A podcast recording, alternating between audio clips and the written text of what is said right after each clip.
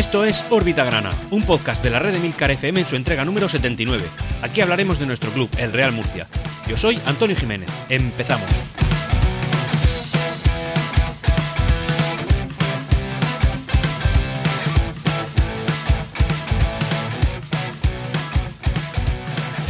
Y hola, ¿qué tal? ¿Cómo estamos? Eh, bien, espero que bien, la verdad. Bueno, la cosa es que el órbita grana que hoy presento aquí eh, se va a centrar un poquito más, como sabéis, en el tema social otra vez, pues todo a raíz de la sentencia eh, o de la, en fin, de las relaciones post sentencia de la audiencia provincial y de, bueno, pues la llegada de Mauricio al paquete o a la estructura organizativa y accionarial del Real Murcia, organizativa aún no, pero bueno, sabemos que salvo que algo cambie, eh, esto va a ser así y al final va, va a formar parte de la junta directiva, aunque también es verdad que llegan algunas informaciones que esto hacen que en fin, no, nos da la certeza de que tarde o temprano este señor vaya a estar sentado en el Consejo. Cosa que desde órbita grana la verdad es que nos congratula. Sabemos la experiencia que tiene y, el bagaje que Mauricio ha dejado en nuestro club eh, a lo largo de, bueno, del poco tiempo que estuvo dirigiéndolo. Ahora lo, lo, cuantificaremos y nada, pues a ver cómo se van viniendo, cómo van viniendo las cosas. En cualquier caso, lo primero, vamos a empezar por la, por la información social que nuestro club ha desprendido esta semana. Siempre digo que el, el club desprende y la verdad es que me gustan mucho, mucho los, episodios en los que eh, esta parte es pequeña, mínima o a veces inexistente. Me gusta mucho. Os, remito al órbita grana de hace dos semanas, en las cuales pues, no había prácticamente información social. Y de repente, hace una semana y media, pues todo se vino abajo y de repente tenemos esta sección pues, pues totalmente copada de información. Así que vamos a dejar de la presentación y vamos a empezar con el episodio de hoy. Lo primero que quería traer a esta sección, más que por información, porque no deja de ser rumorología, eh, más que por eso, pues por, por, esperanza, por esperanza, decir que bueno, que según nos indica la, la verdad, el empresario Martín García, que es el dueño del grupo Serviman, el de los, el de los camiones, trailers y tal, pues está dispuesto a poner dinero para eh, poder sacar a Mauricio del paquete o de la estructura eh, accionarial del Real Murcia. Es decir, está dispuesto a comprar su parte para cedérsela a la actual directiva y que la actual directiva, con su labor, pues siga gestionando el club. Este empresario lo que dice es que es una pena esto que ha sucedido y que realmente él confía en la actual directiva y bueno, si tiene la posibilidad, la capacidad y al final, oye, al final esto va de eso, como sabemos, le reporta algún beneficio, aunque claramente la gente que hoy en día está entrando no lo hace de cara al beneficio futuro económico que pueda venir del club, más que nada lo hace por amor a, la, institución, estoy convencido de ello, es decir, nadie va a meter en una empresa, en la situación económica en la que está el Real Murcia actualmente, con la situación jurídica que tiene, con la cantidad de incertidumbres que copan eh, este tipo de... E, esta sociedad, va a meter dinero si no es por vocación, si no es por amor, si no es por, por lo que sea. Eh, pocos van a buscar la rentabilidad. El único que te está vendiendo hoy en día ese discurso es el empresario mexicano que eh, Mauricio García de la Vega, que te está vendiendo una película, pero todos sabemos ya por la experiencia previa y por, y por, fin, por lo que le hemos visto hacer en otros clubes, eh, cómo acaba esto. Realmente nadie lo hace, así que si este señor Martín García decide hacerlo, que sepáis que es totalmente por, por, por pasión a unos colores y ya está. No deja de ser rumorología, pero sí que, sí que es verdad que abre una pequeña puerta a la esperanza, a, una, a un futuro, a un futuro accionarial diferente, mejor, más enfocado a lo que teníamos hasta ahora, que aunque en lo deportivo no nos está dando todos los resultados que nos gustaría, todos queremos ver al Real Murcia más alto de lo que está y eso, pues eh, sí que es verdad que de manera estructural, ¿no? La estructura del propio organigrama de la empresa, pues podría ser diferente y no queremos a Mauricio ahí. Lo hemos dicho muchas veces, eh, la, afición se ha, eh, se ha manifestado de forma unánime en esto y creo que, puedes estar más o menos de acuerdo con, la actual directiva, pero en lo que creo que todos estamos de acuerdo y creo que no hay excepción en esto, en, un murcianista de verdad, es que con la experiencia que tenemos, Mauricio Marcía La Vega no es un no es una opción para nuestro club, así que hay que tener cuidado. Así que esto quizá podría ser una salida al actual conflicto societario que, estamos viviendo y desde luego es una cosa que, que malo nos puede venir. Así que lo estaremos vigilando desde órbita grana y por supuesto traeré la información conforme, conforme vaya, vaya sucediendo. Además, según hemos podido observar esta semana, la, actitud, la postura de Francisco Tornel referente a, bueno, pues todo lo que ha pasado después de la sentencia de la audiencia provincial eh, ha ido cambiando. Al principio, cuando se dio la rueda de prensa post sentencia, eh, yo vi, o al menos creo que muchos vimos, a Francisco, a un Francisco Tornel no derrotado, pero sí un poco sumiso, ¿no? En plan, esto es lo que ha sucedido, tenemos que entendernos con Mauricio García de la Vega, tenemos que hablar con él, hemos, hemos nombrado una comisión que se va a encargar de estas negociaciones, todo eso lo hemos estado viendo.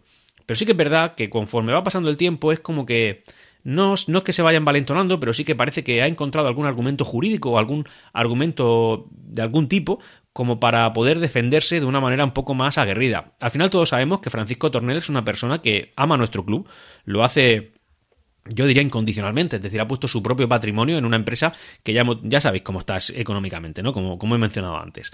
En cualquier caso, lo ha puesto, cree en el proyecto, ha trabajado muchísimo, ha encontrado inversores, tanto él como, la, como el resto de integrantes de la junta directiva, se ha movido, puedes estar más o menos de acuerdo, pero no pueden negar, no pueden negar que se han movido por lo que ellos consideran el bien del club. Y además, eh, estructuralmente, organizativamente, económicamente, eh, está siendo algo que está beneficiando claramente a nuestro club. Lo está beneficiando de una manera, eh, en fin, estamos mucho mejor de lo que estábamos, pese a este último pisotón de la audiencia provincial, ¿vale? Pero estamos mejor de lo que estábamos.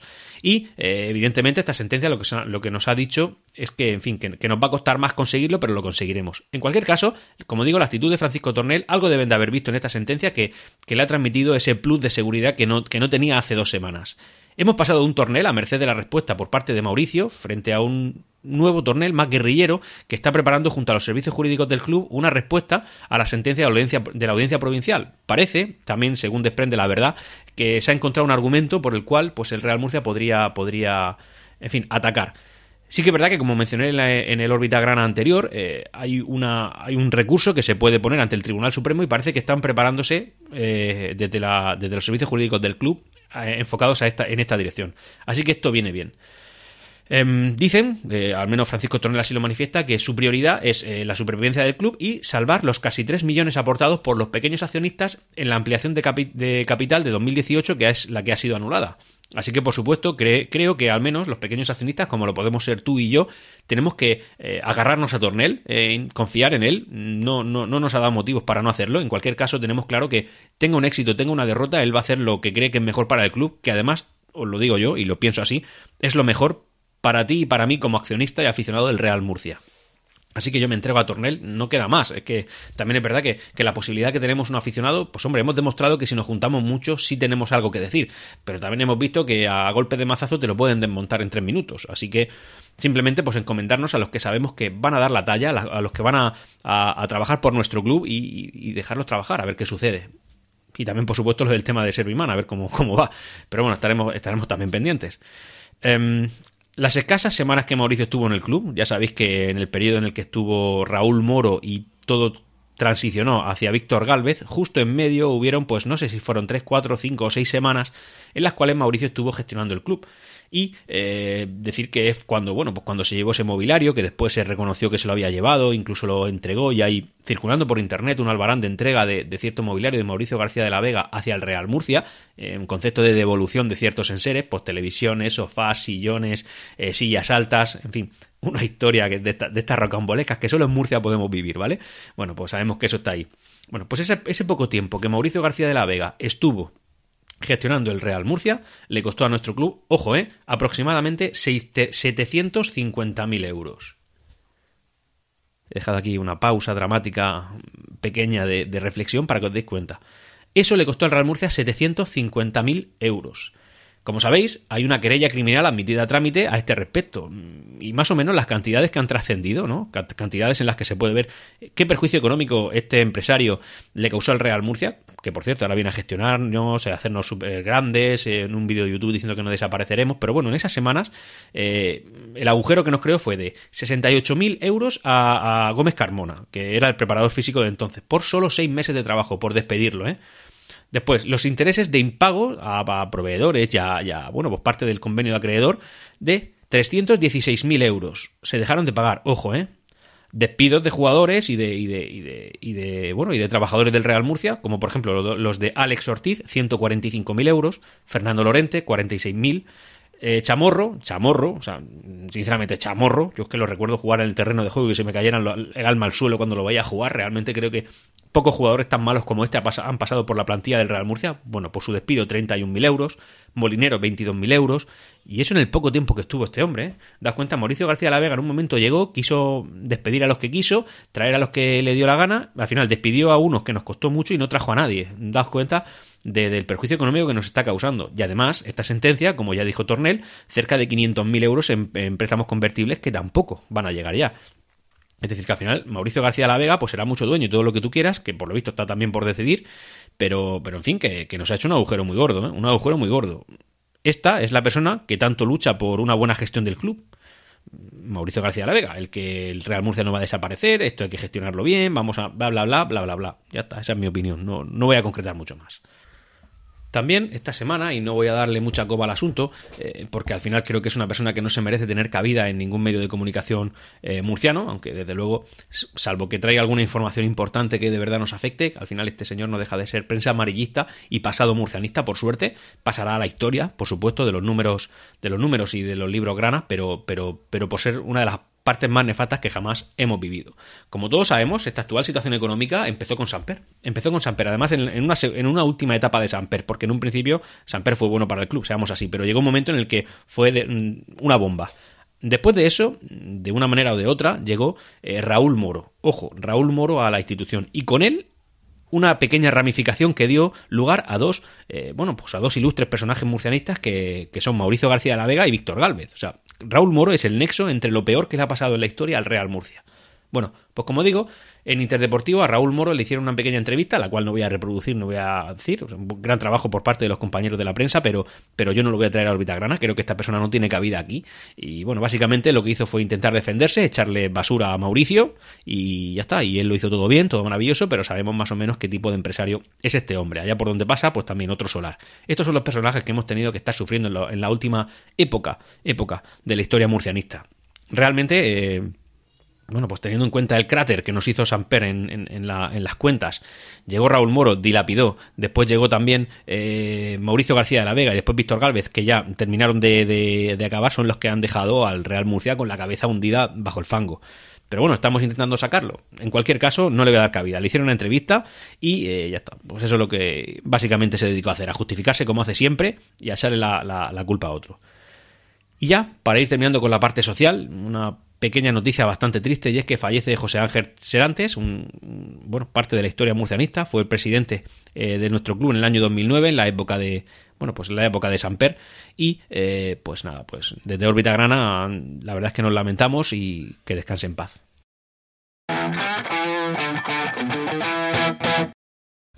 Vamos a pasar ahora a hablar de la sección deportiva del, podcast, en la cual pues, os voy a traer una serie de datos y luego hablaremos del partido que ayer nos enfrentó al, Linares Deportivo.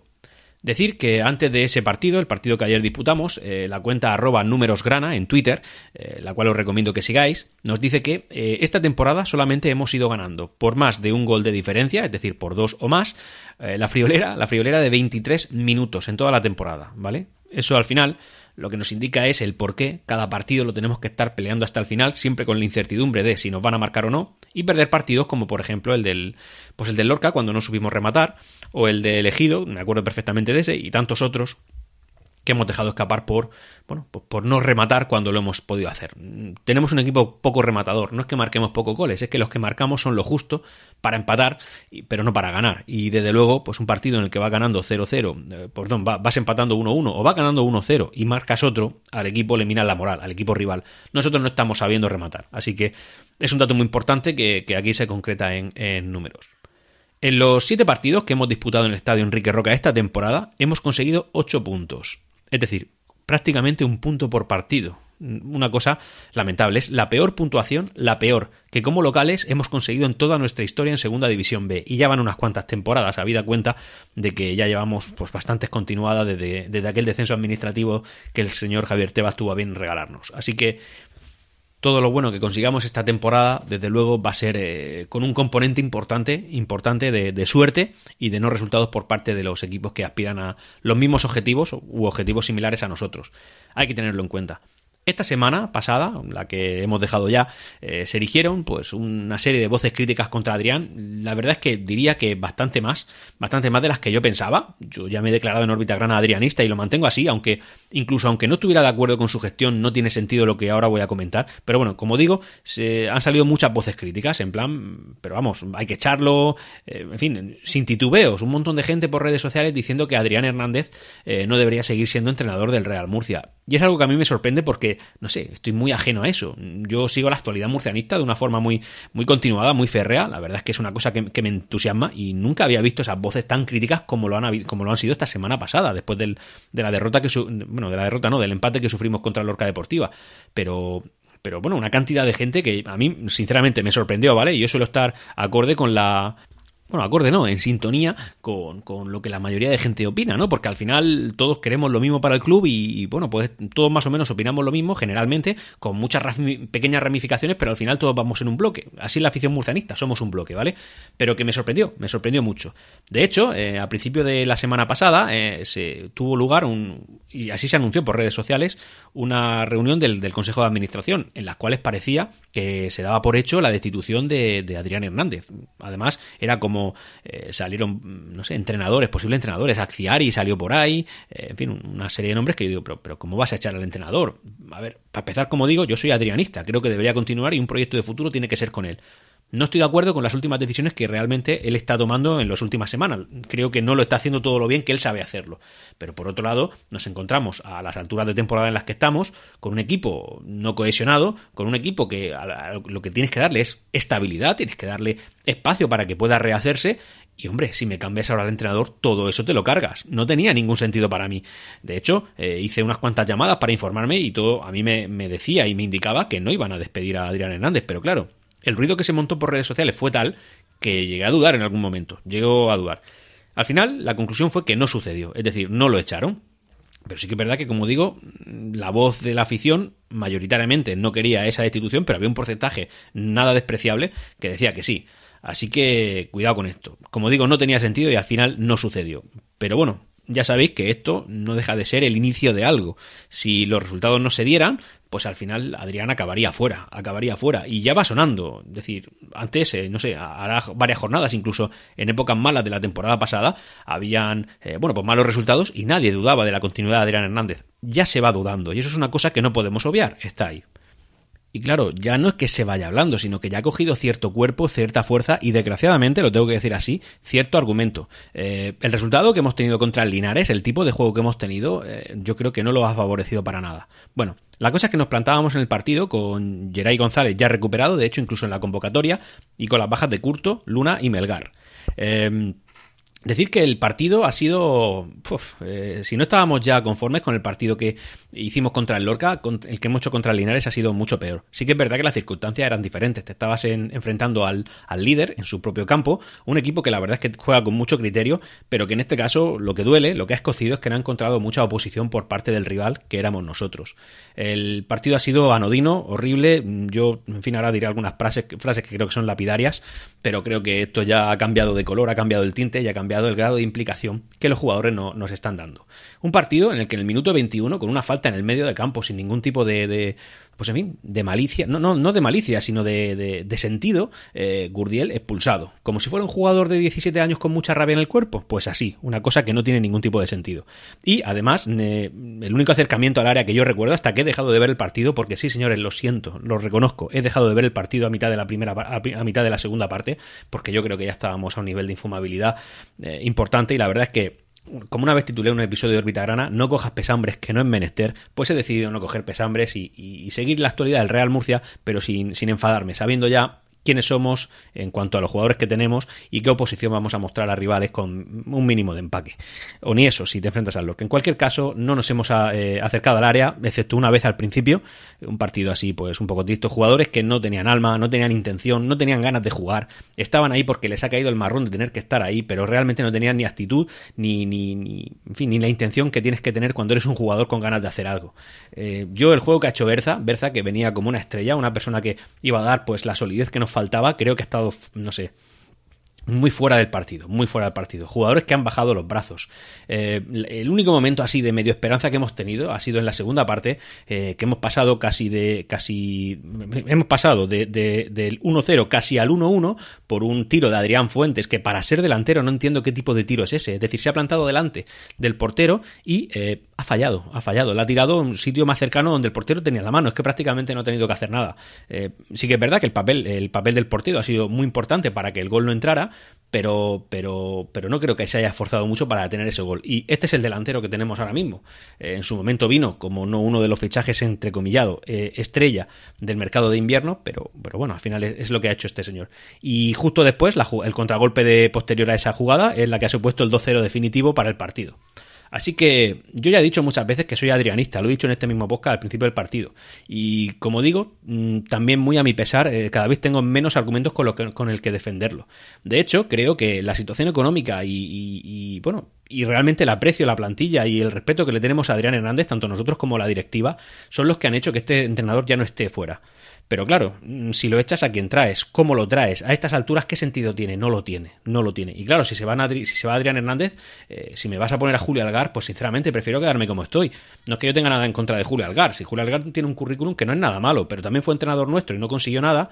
Pero por otro lado también fue entrenador del Lorca, sustituyendo del Lorca, eh, el Lorca el Lorca que está ahora mismo en tercera división, eh, Lorca Fútbol Club, sustituyendo a David Vidal y ese año subieron a segunda. Es decir, que al final eh, Julio Algar pues también tiene, tiene conocimientos. En cualquier caso, insisto, mantengo y aún me cuesta mucho más. Eh, yo soy adrianista, creo que debería continuar, al menos hasta el final de esta fase, para que termine el trabajo bien hecho como mínimo hasta ahí, creo que se merece el crédito, creo que se lo ha ganado y que se lo tenemos que dar, pero también digo que últimamente es muy difícil defenderlo, es muy difícil, y más en esta, a estas alturas de temporada, cuando claramente no somos un aspirante a estar entre los tres primeros, ni mucho menos, y como nos aprieten, ahora hablaré de la clasificación, eh, todavía estamos, estamos en una fase más comprometida de la que estamos ahora mismo.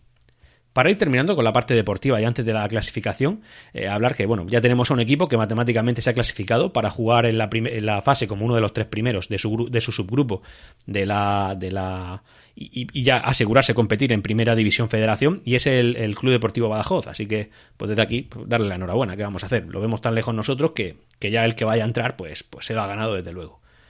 Eh, el Imperial, por su parte, en tercera división, ha ganado por 4-0 al Plus Ultra. Los chavales están imparables, creo que de aquí hay mucha chicha que sacar y realmente eh, sangre fresca que pueda aportar algún tipo de dinamismo a nuestra plantilla en la primera, en la primera plantilla. Y eh, para terminar con la información deportiva, pues bueno, el Real Murcia Baloncesto por fin ha, levantado un poquito la cabeza, aún sigue en la zona baja de la clasificación, el tercero por la cola, pero le ha ganado al, al Gerona por 93 a 87. Así que solo cabe subir y mejorar. La verdad es que deportivamente, en todas, eh, quitando al Imperial, y desgraciadamente no va a poder llegar a una clasificación decente si, si, no, si nuestro club, nuestro primer equipo no lo va a conseguir. Quitando al Imperial, todos los demás, la verdad es que estamos. En fin, los murcianistas no es una buena época deportivamente hablando para nosotros.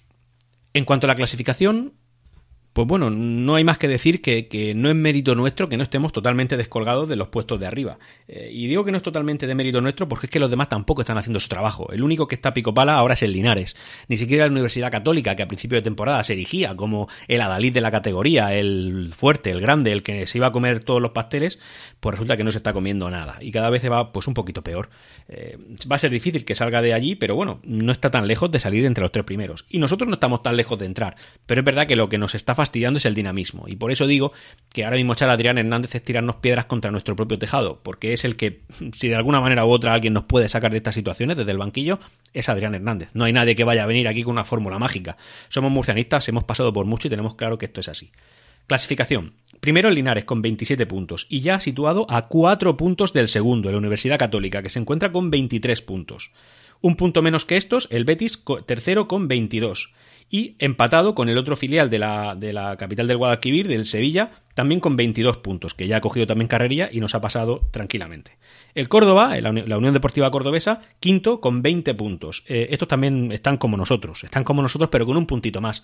Eh, su partido, el partido que perdimos en casa contra ellos, pues, pues en fin, nos habría venido de, de lujo para poder ahora tener tres puntos más que ellos, eh, perdón, dos puntos más que ellos y ellos un punto menos de los que tienen. Así que es lo que tenemos. Y sexto, el último, que no jugaría por descender a la tercera división, federación o tercera división, eh, nosotros, con 19 puntos. Solamente a dos puntos del séptimo, el primero que sí que estaría luchando por eso, por esa zona nada noble de la, de la categoría, que sería elegido, 17 puntos. El Granada B14, octavo, eh, noveno Yeclano con 10 puntos y décimo el Lorca Deportiva con 6 pero con un partido menos. También es verdad que el Yeclano tiene dos partidos menos. Así que estos son los únicos equipos que no tienen. Bueno, y el Betis B, el Betis que también está con 22 puntos, eh, también con, un partido menos. Así que, bueno, esta es la clasificación. ¿En qué situación estamos nosotros? Pues como digo, a dos puntos de, lo, de la zona de abajo, de la zona complicada en cuanto a la supervivencia, y eh, estamos a tres puntos del. Eh, a tres puntos del, del tercero, que podrían ser cuatro puntos, cuatro puntos si es que el Betis sumara alguno en el partido que tiene atrasado. ¿Por qué? Pues bueno, pues porque el Betis está con 22 puntos, pero un partido menos. Solo con empatar eh, ya marcaría la fase en 23 puntos, que es donde está la Universidad Católica. Y entonces nosotros estaríamos descolgados a cuatro, es decir, a dos partidos, teniendo en cuenta que los demás ya llevan tiempo fallando. Eh, esa, está siendo la clave. Es decir, nosotros no estamos descartados para uno de esos tres primeros puestos básicamente por el mal papel que están haciendo los demás. Y esto es una cosa que tenemos que tener muy en cuenta. No en vano decir que nosotros en los últimos cinco partidos, en los últimos cinco partidos disputados, hemos ganado cinco puntos, a un punto por partido. Convendréis conmigo que eso no son, no son números para poder eh, aspirar a algo medianamente importante. En cambio, en los últimos 10 partidos eh, hemos sumado 12. Es decir, que es que esta racha ya va de largo, a más de un, un poquito más de un punto por partido, pero no, pero para nada, o sea, para nada, para nada bien no son números de estar donde están, donde, donde quisiéramos estar, donde se nos prometió que íbamos a estar, eh, donde el empaque y el, y el, precio de los jugadores que tenemos nos indica que deberíamos estar, y la verdad es que esto no podemos echarle todo el peso a Adrián Hernández. Tiene parte de culpa, ya se le están viendo carencias al entrenador, muchos, muchos lo estamos viendo ya, nos cuesta defenderlo. Eh, mantengo, mantengo mi, mi, mi, firme opinión de que tiene que ser un entrenador que debe perdurar en el tiempo, pero últimamente lo está poniendo muy, muy difícil. Vamos a intentar aguantar, señores. Eh, no debemos pedir la cabeza de Adrián Hernández. Tenemos que ir todos a una, todos a una, defenderlo como sea y como podamos e intentar eh, aguantar. Al menos, al menos hasta que acabe esta primera fase de la liga.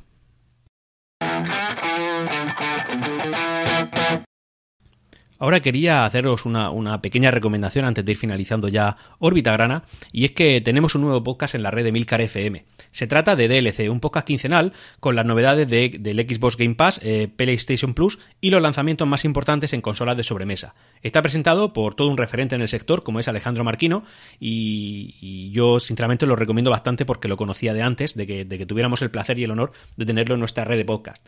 Puedes encontrar DLC en cualquier app donde escuchen los podcasts y también en eh, emilcar.fm barra DLC.